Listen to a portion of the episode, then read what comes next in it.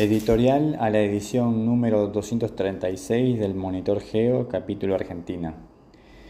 Durante el primer trimestre del año, desde el INDEX se han publicado los indicadores de cierre del año 2020, correspondientes a pobreza, PBI, desocupación, entre otros, que han sido difundidos y compartidos por distintos medios de comunicación masiva y redes sociales a efectos de dimensionar el impacto que ha tenido la pandemia en nuestro país.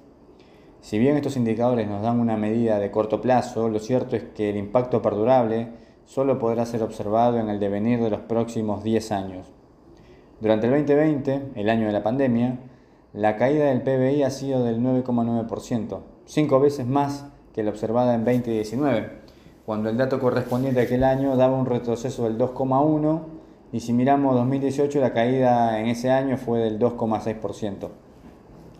Definitivamente estamos viviendo un periodo tremendamente complejo en la historia económica argentina y ya no explicado únicamente por nuestras carencias a la hora de lograr consensos entre factores de poder. Ahora también la pandemia pone en jaque varias formas y estructuras de organización económica que son necesarias redefinir y adecuar a una realidad muy agitada. Según el estimador mensual de actividad económica, 15 son los sectores de la economía que explican su funcionamiento habitual. De ellos, 4 explican casi el 60% del peso de la actividad económica. Hablamos de la industria manufacturera, del comercio mayorista, minorista y reparaciones, hablamos de las actividades inmobiliarias empresariales y de alquiler, y por último de la agricultura, ganadería, caza y silvicultura.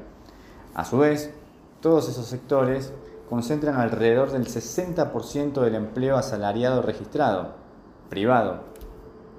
Todas ellas sufrieron los efectos de la pandemia, dado que cayeron entre un 5,4 y un 7,7% en su actividad económica.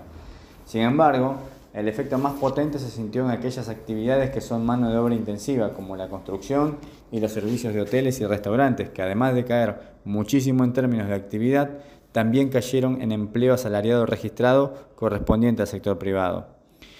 La construcción cayó un 22,6% en todo el 2020 y el empleo asalariado privado, que desde mediados de 2019 venía mostrando un fuerte retroceso, terminó por desplomarse en 2020, cuando pasó de 387.000 puestos de trabajo en enero de ese año a 335.000 en diciembre 2020.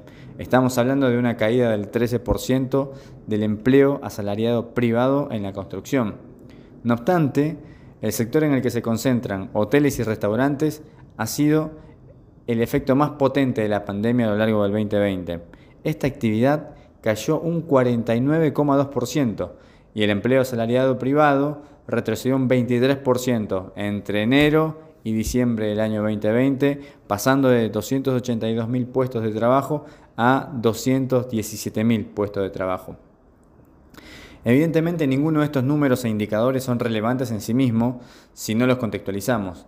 El efecto de la pandemia central en cualquier análisis económico de la realidad y la explicación de por qué hay cada vez más empleo o más desempleo y por qué hay cada vez más pobreza e indigencia en nuestro país no pueden soslayar esta variable.